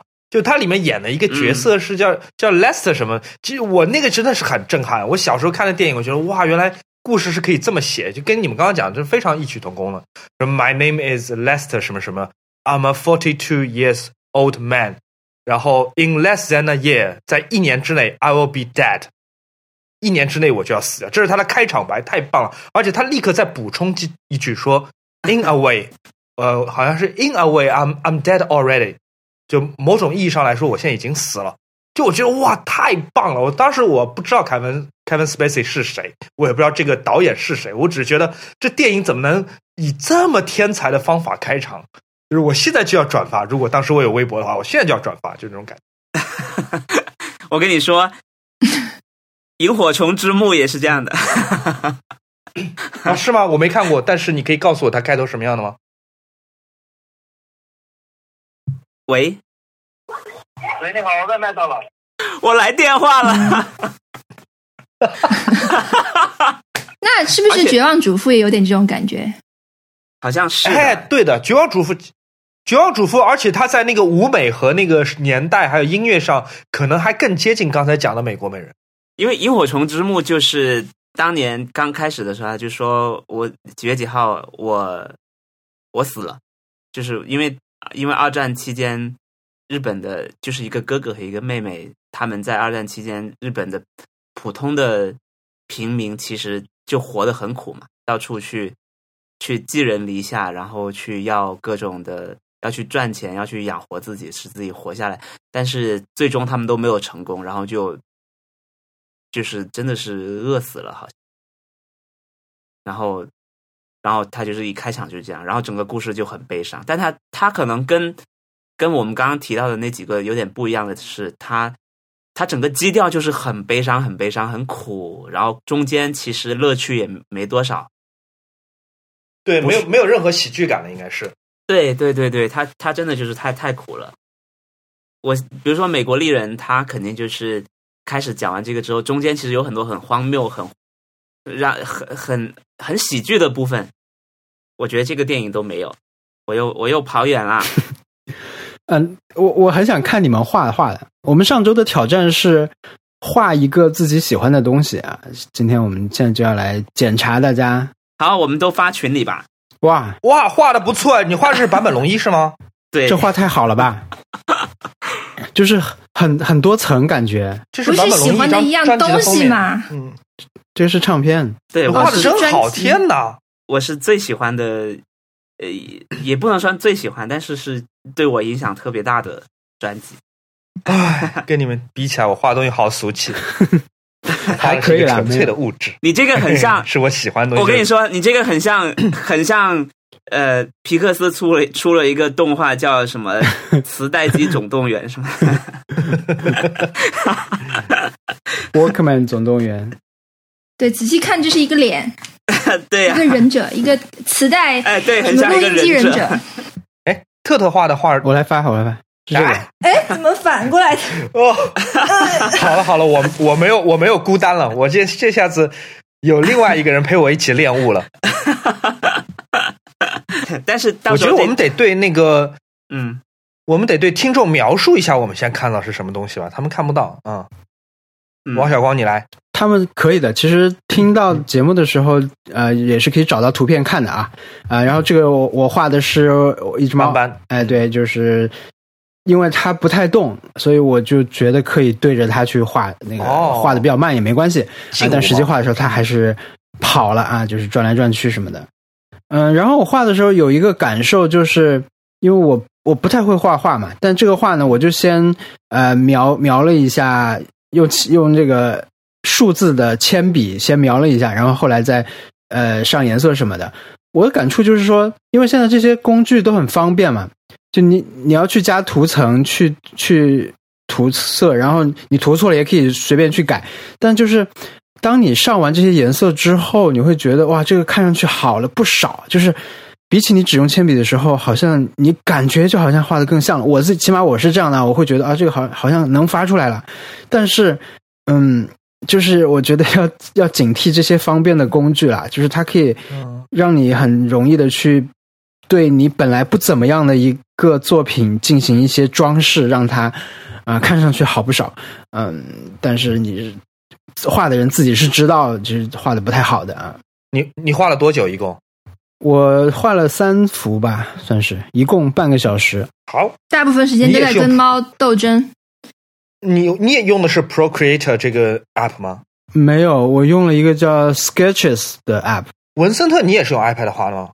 对我就是用那个 Procreate 画的，啊，你这个画的真的很厉害。你以前学过美术吧？我没有，我就是我我我觉得是其实是工具的问题，真的，是吧？你这个幅画里面细节太多了。因为我我我们当时我想说，我们定这个目标的时候，我就是想我要尽可能还原他，然后他的鞋子是哦。怎么样的，然后因为因为实际上他的衣服，他的衣服其实是是一个格子的衣服，但是我我没有画出来，对，然后里面的颜色我没有上，然后然后实际上他他是他他的浴缸里面是有很多泡泡的，然后他他的嗯它的就是我们在画面上看到它它的右边的那只脚，就是脚放进浴缸里的那只脚，其实是其实是在泡泡里面的，是，然后这些泡泡快溢出浴缸，然后上面写着他的他的签名，坂本龙一的签名，然后再写千刀 Thousand Knife 这个专辑的名字。然后我我才发现，啊，就我我觉得确实画这个，你就会发现很多细节是以前根本没有注意的。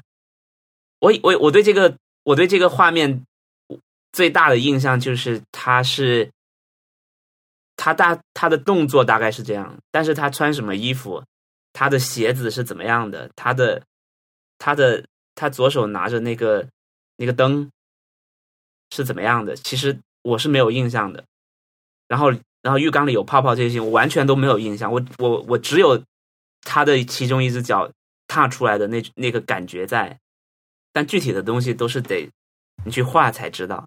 所以我觉得画了，我我就会对他了解更多。嗯，这件事情非常好，嗯，是的，对，那被大家一眼认出来是坂本龙一，你会有成就感吗？呃，成就感百分之六十吧，因为我觉得这张，因为这张封面很有名嘛，对不对？他嗯。他应该是他个个人非常非常有名的一个专辑，就好像，其实我本来想画黄色潜水艇，Beatles 我也很喜欢。会，会不会简单一些？嗯，你还可以画那个个游泳池里的小小婴儿那个嗯。Nirvana 那个，嗯，Never 对 mind。所以我我我是犹豫了很久，我不知道该画什么。我本来想画塞尔达，想画想画动物之森什么的，但是他后来就想说，以从我从我经验里面，我我一定要体验过的东西，然后我就选了这张，因为这张是我昨天晚上画的，因为昨天晚上版本容易直播了，嗯，对，他哦做了，他对你画了多久这幅画？半小时吧，你画的时候一直在看他直播吗？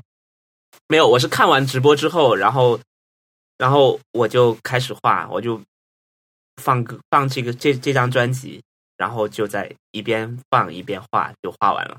画面感很强。其实也没画完，有很多泡泡，就是就是我后来画到困了，我就睡觉了。哦，我很好奇特特为什么画了一个筋膜枪，我想知道原因。啊，看得出是筋膜枪，看得出是筋膜枪呃就给，对，看得出，因为看得出。因为是因为说是喜欢的东西，那我好像没有什么特别喜欢的东西。也没有那么严格了。东西上面我呃呃，还有就是东西，如果是喜欢的东西的话，可能都是一些方形的东西，比如说这个 iPhone 我蛮喜欢的，或者说这个呃这个手表或者是这个耳机我蛮喜欢，但是它们都是一些盒子，只有筋膜枪的形状比较比较呃不规则，越是不规则的东西越容易画。就是你真的去好好画一个方形的东西是很难的嘛？像你，我就是像你画这个东西，我觉得是蛮难的，反而是筋膜枪比较比较容易，嗯，但我不知道这个是个干嘛的，因为 我没有啊用过。你们用过筋膜枪？筋膜枪，我觉得你应该跟你应该买一个，跟你的那个椭圆机搭配使用，就是它是一个可以，它是就是一个呃电动按摩的东西，但是它因为力气很大，它有点像钻头，就是电钻，它力气很大，可以打到你的对，打到你的那个呃真的你想要达到的地方。因为其实你如果比如说你背酸或者肌肉酸的话，你只是用手去按一按，其实没有没有什么效果，或者很累。但你如果这个东西的话，它因为力道很大，它可以真的打到你，就是其实你疼的那一点是筋膜，是你肌肉和骨头中间的那一层比较容易疼，它就可以按到那里。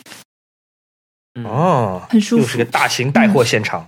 对我最近给我爸买了一个，嗯，呃，我想找一个商场试一下。哎，可以可以，商场有的。对，我不想立嗯刻花钱。对，我不想立刻花钱，我想先试一试是什么感觉。啊，所以是真的会这么舒服吗？我那我开始心动了。是有用的。我自己的经验就是，我觉得我有时候特别酸啊，我就是比如我做完深蹲以后，我腿会特别酸，但是用这个打过以后的恢复时间确实是会快。对我来说，我是背痛，就是我是颈椎不好。我觉得我用健身环很，长时间了。健身环结束之后会比较酸。对，尤其是你头一天如果是选择挑战多拉贡的话，你就 啊，对，我有时候我都起不来。对，熊小莫，你可以买一个，你可以买个健身环，这样你就不用去健身了，你就在家里就可以用 Switch 完成，特别好嗯，就是现在可能好呀，现在可能有点贵啊。啊！对，现在太贵了，几百块钱吧，应该嗯，现在涨价涨到两千，对，啊？啊！他快赶，这是什么理财产品主机，他快赶上主机了，是不是？对对对，我的天，几百！哎，我记得只记得好像八百还是九百吧？是不是发售的时对？我最开始买的时候是五百多，原价五百吧，啊五百六百。嗯，大家怎么对健身的热情突然之间变得这么的高昂？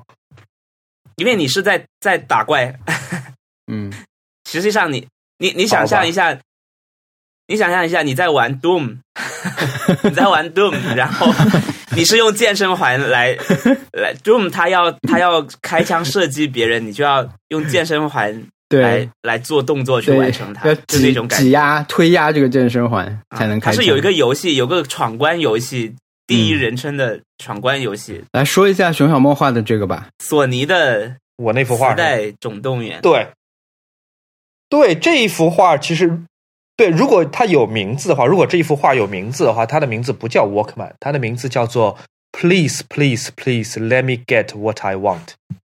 求求你了，求求你了，求求你了，让我得 得偿所愿啊！这个其实是一首歌的名字啊，是 Smith 的一首歌，一一个很很出名的歌。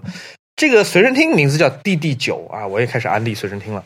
这个是索尼随身听历史上出过的最高端、最旗舰、最具神话色彩的一个机器，因为它很复杂，我就不多讲，有很多机械上的这个奇迹。然后是我小时候很想要，而且但是我明知道自己绝对不可能买得起，就有点像小时候你在梦想一个迈阿密的海滩别墅一样，你只能梦想，但是你知道你是不可能得到的。然后这个东西我去年买了，呃，很满足，但有非常非常满足也说不上。呃，我昨天就画画的时候，我就想画一个，我不能画一个，呃，自己特别特别喜欢的东西，我画一个自己挺喜欢的，但不是特别特别喜欢的东西，因为我不想把这个画显得很很怎么讲，好像举轻若重的感觉。意义重大啊！对对，然后我就就画了这么一个随身听，就是我小时候想要这么想要的一个东西，现在只是随随便便的放在桌上的一个东西，也证明了我们现在成年之后做的很多事情，我说我吧，我成年之后做的很多事情，其实就是为了去弥补小时候的不满足。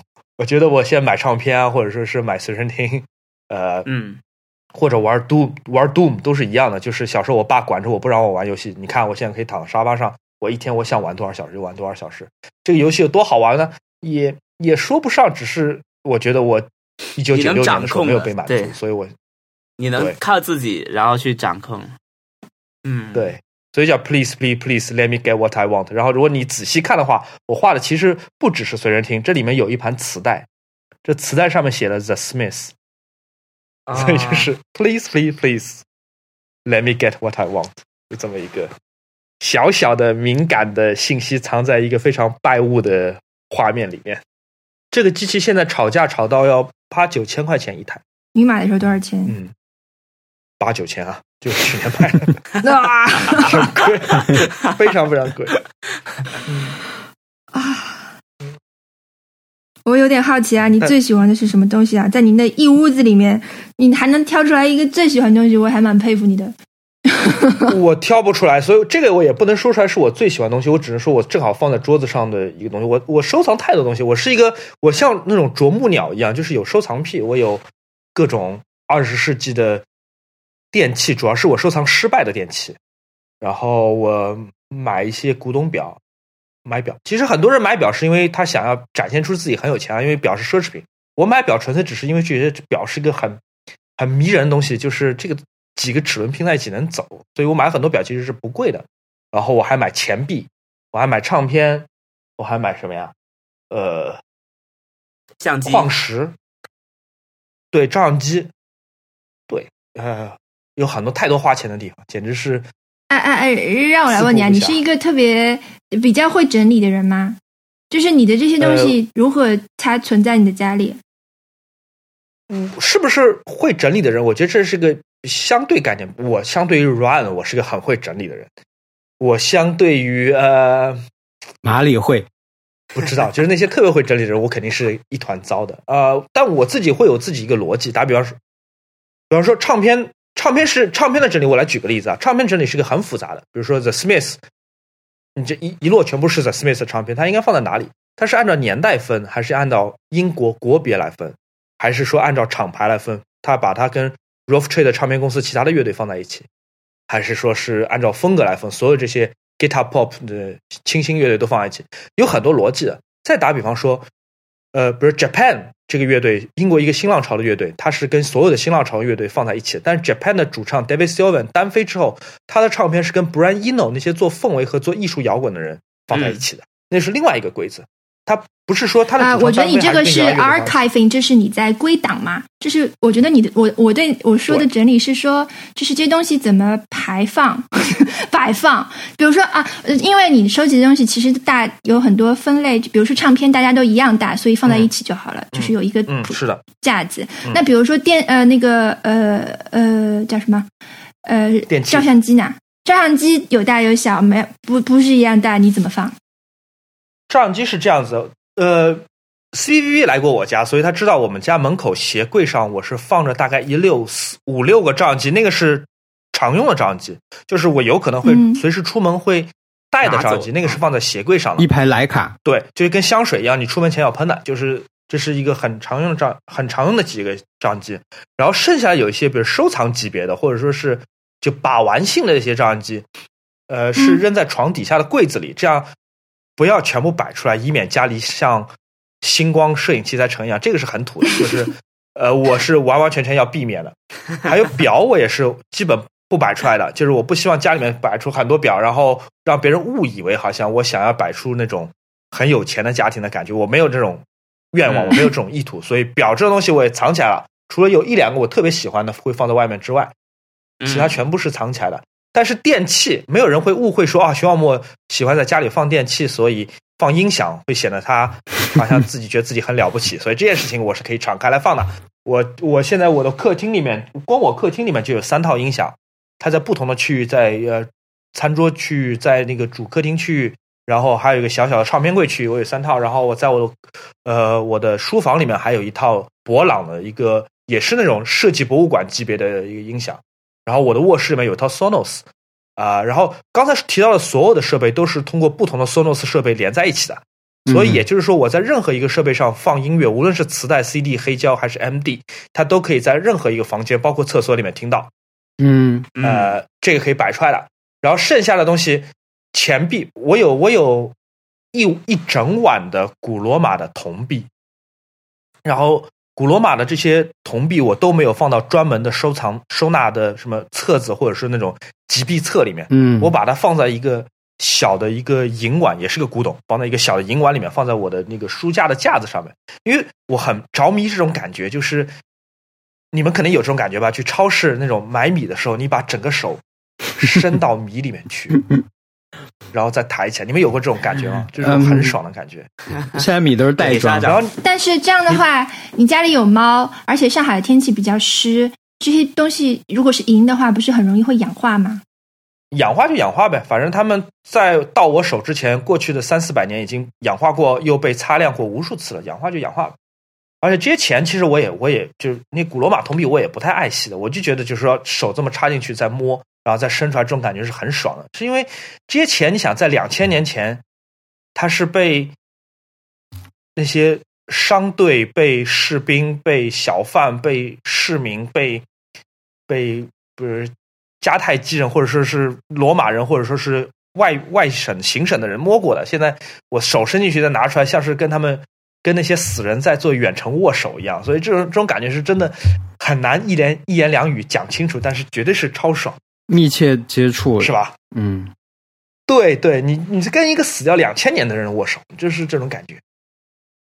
哎，那你的就是收藏起来的相机，就是放在床底床底下的相机，是放在盒子里吗？还是放在什么？没有，基本上是呃每个都套一个，比如说人造革的小包，或者说是一个布包，然后堆成一堆，然后放在一个宜家的收纳筐里面，直接放里面，不做任何呃嗯分类，大概分一下类吧。比如说这一筐全都是呃附件，比方说遮光罩啊什么之类的，然后这一箱全部是幺三五相机，然后那一箱全部是幺二零相机，大概分一下类，但总的来说仍然是一整筐，然后每一筐里面放了一个呃除湿盒，就这样扔在床底下，因为我觉得这是最好的方法。我觉得你蛮会整理的。嗯，我是没有考考虑过，如果你家里某一个东西太多，会避免像店，比如说你家的书太多像书店，你家的钱太多像银行，你家的花太多我我觉得是这样的，就书太多、花太多和唱片太多，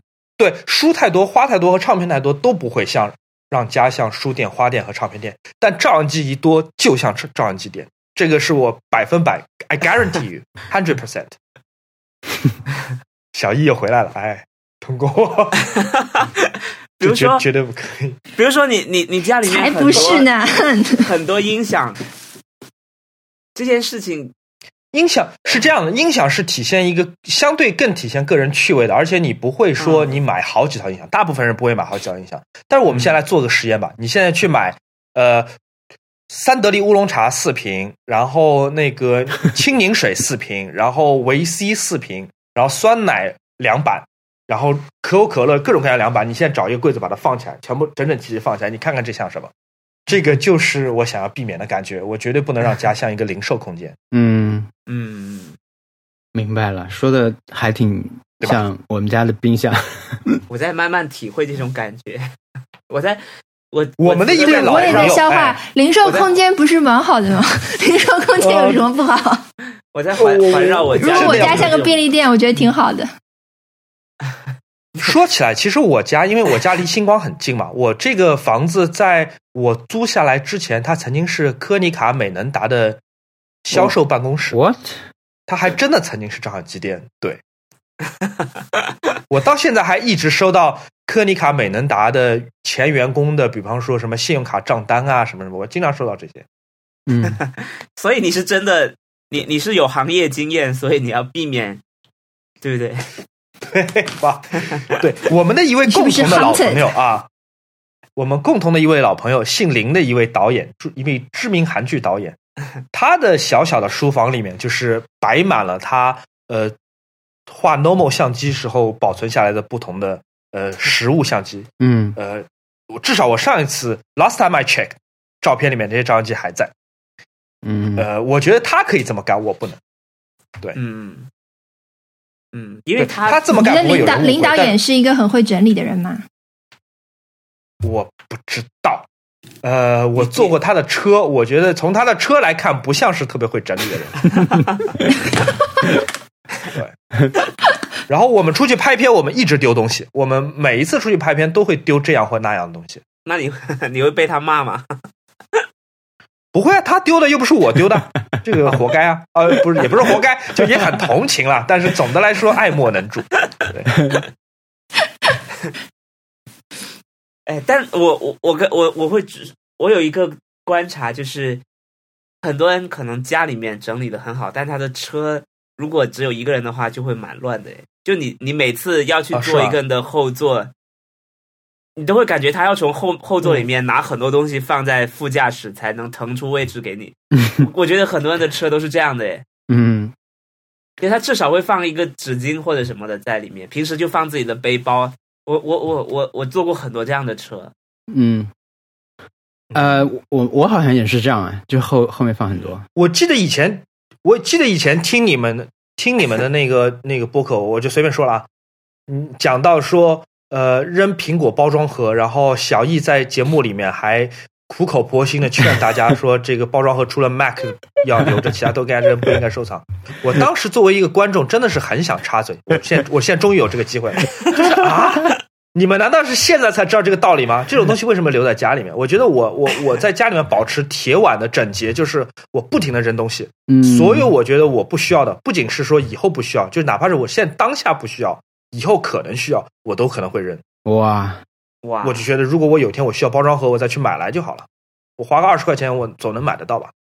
嗯，比方说，我这个新的这个二十个磁带轮轮放的这个音响，它有个专门的包装箱，很大很大，因为这个机器本身就很大，买来第一时间扔掉。这个如果有一天我要搬家，我再去买一个就好了。就是我我不能够为了我可能的搬家，然后我要牺牲我期间一年或者两年的生活空间。嗯，嗯，所有的照相机的包装盒，我基本全部扔掉了。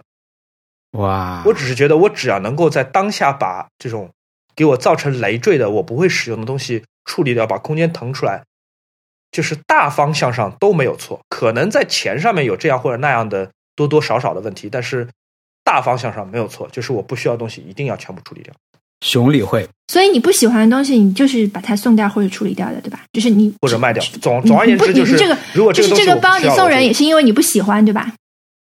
对，因为第一觉得就是我不知道它多少钱，我知道它应该挺贵，但我不知道它多少钱，但是我用不掉，我用不到这个这个嗯这个买菜包，嗯而且我也不喜欢那种、呃古典的奢侈的这种这种这种风格的东西，就是嗯跟我格格不入。就是即便它值再多钱，它无论如何要从我的空间里面消失掉，变成嗯钱或者不变成钱，它都要从我的空间里面消失掉。嗯厉害，然后，嗯，讲讲包这件事情，可能还不足以证明我有多铁血。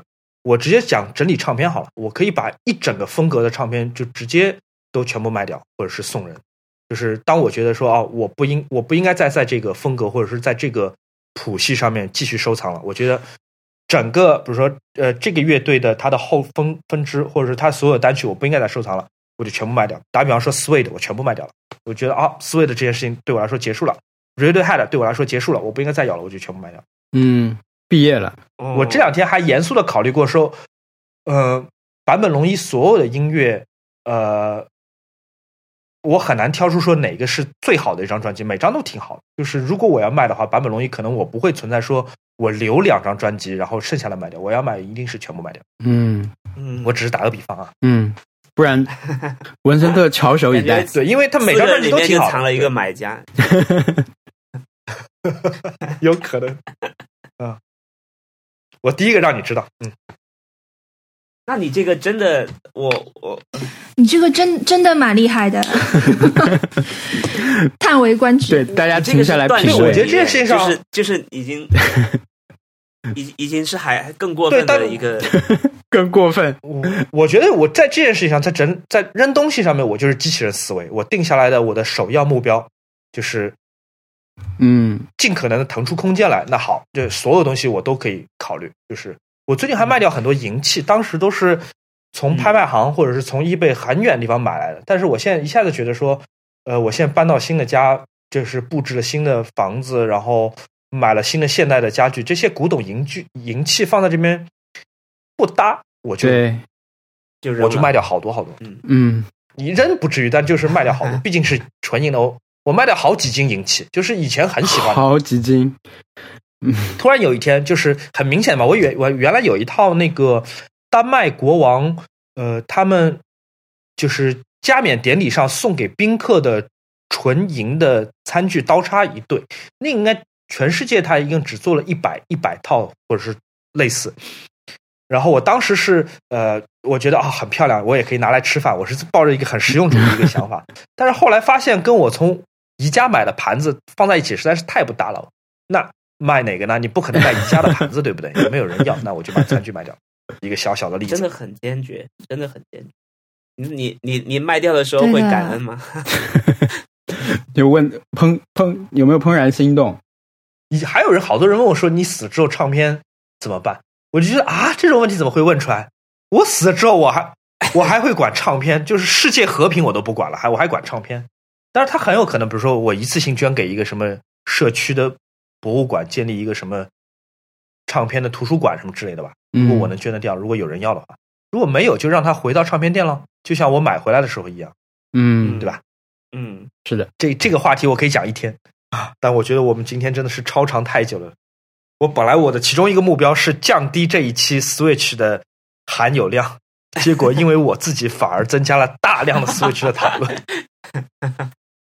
这原来是我的目标之一，结果适得其反。嗯，啊，好，你反正你你们后期剪的时候肯定要下点狠心了，我觉得都可以，我的部分都可以砍，就是我有好太多废话了，现在回想起来。哦，对了，我想起来，我上我们上星期有一个反馈，我觉得很好玩，我想我想嗯嗯分享一下，就是就是有一个听众他发信来，他有一部分他讲了对于那个 WiFi 自动连上了的经历的反馈，嗯，然后我来念一下。他说、嗯 WiFi 自动连上了的经历我也有一个，不过和文森特的感受不太一样。安福路的 Sunflower 有几年没去，再去的时候发现 WiFi 自动连上了，当时的感受完全不是啊那只以前认识的狗朝我扑过来了，而是嗯 What the fuck 这个东西怎么自己连上了？我们什么时候加这？我什么时候加这里的 WiFi 了？他疯呃疯狂回响，这种惊恐的感觉很像是把手揣进口袋的时候，发现口袋里还有一只手，头皮发麻。然后括号挺好的，当然更糟，当然更糟糕的自动连上了 WiFi 是 I 伤害，不仅不吭一声就自己连上，而且连上以后啥也不能干，已经把它从 WiFi 列表里彻底删除。啊，但是有一种就这句话打动了我，说口袋里还有一只手。嗯，小莫，你家 WiFi 叫什么？U N 两个字母，为什么？呃，是我的某一个网络代称的缩写。然后，而且我觉得如果排的比较短的话，会在一群就是很长的这个名字当中比较容易找到，因为你打开 WiFi 往往都是什么 ChinaNet 开头的，嗯，或者说是什么、呃路由器的生产商的名字开头的，你叫 UN 会比较容易找到。太对 TP Link 太多了。那 UN 的话，你一列表当中最短的那个肯定就是我。OK，啊，是吧我还以为你哦自比联合国呢。那个，嗯，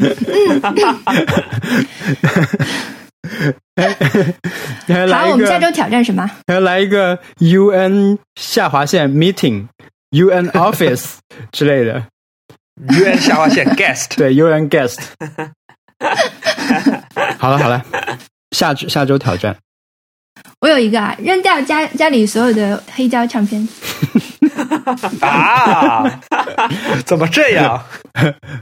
让他扔啊，让他去扔，嗯，你们你们家黑胶唱片几张？零张吧？零张。没零张，哇，这个任务对你们来说真的太太容易了。有什么稍微就是不那么残忍、不那么血腥的这个挑战的啊，提议吗？不各位，是这个。我们来，你你有你有你有想好吗？你有什么提议吗？我还没有哎。哦，我有一个，我有一个想法。对对对，我刚想到了，就是我刚从我刚讲的卧室摄影展开的。我们不如我们下周呃，无论用任何设备，卧室摄影拍摄三十张照片吧。可以三十张，一卷太多还是太少？还可以，我觉得三十三十张还可以。我每我每天至少拍三十张照片，哇，在家里面，我哎我觉得对就我不必刻意的的去想挑战我每天在家都拍三张照片。呃，结束了，对，寿终正寝。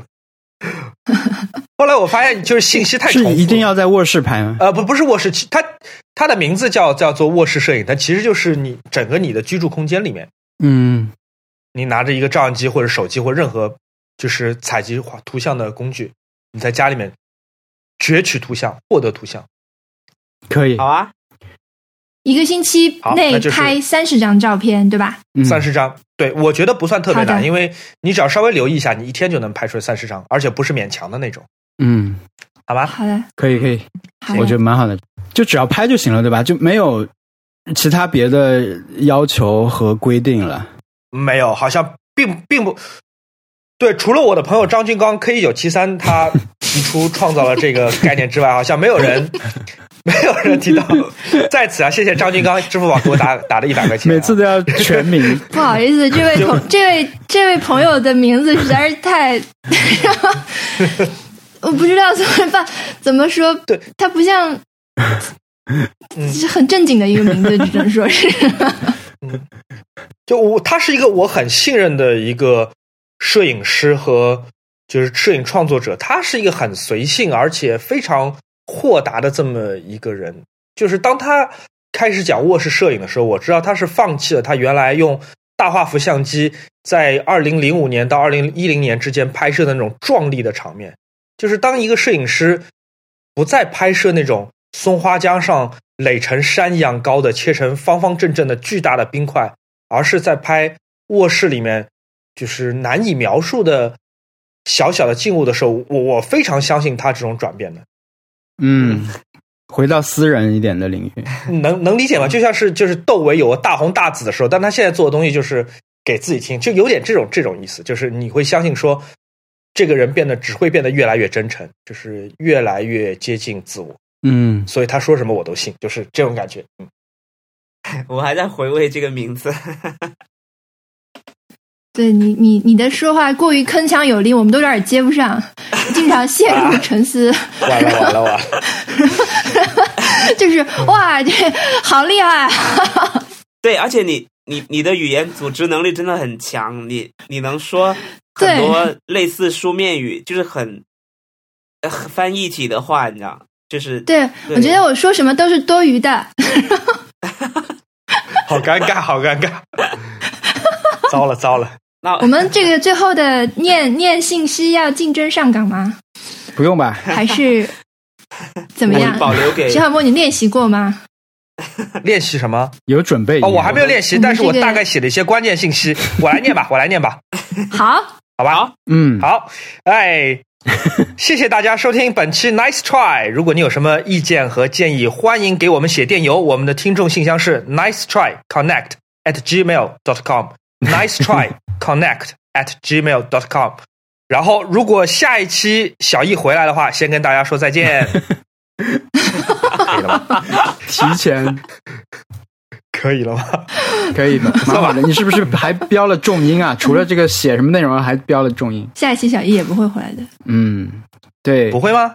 哦耶！啊，不是，I mean, oh no！其实是希望他可以顺利的做那边的事情啦。但是小易会听啦，行嗯，小易会啊跟哦，完了，跟 Ryan 跟跟熊小莫的爸爸 我们都会收听对对也拉到一些新的听众。我们这一期一己之力，熊小莫一己之力给我们拉到的。王老虎呢？王老虎会听吗？王老虎嗨，张军王老虎刚会听吗？他昨天晚上，他昨天晚上好像在听苹果发布会的那一期，天哪！哦很哦，很去年九月份哦。By the way，在那一期里面，大概五十二分还是五十三分的时候，王小光说什么来着？王小光说：“哎，让我们来问问熊小莫。”哦，不对，熊小莫不在我们节目里面，哈哈哈哈！我们节目只有四个人哦，就是特特、我、小易和文森特，没有熊小莫。Look now，记仇鬼，五十二分钟还行。天哪！呃，他的嗯，看来真的是研究，我 我真的是做了研究，真的还而且还记得。对，就是记得不要太清楚，可以说是。好吧，我们再次的感谢熊小莫，非常顺利啊，我们我录的非常顺利，我们下周应该还会在一起来录啊。嗯，好，大家再见，拜拜嗯下期再见，大家再见，拜拜拜。拜拜。这期没彩蛋了啊。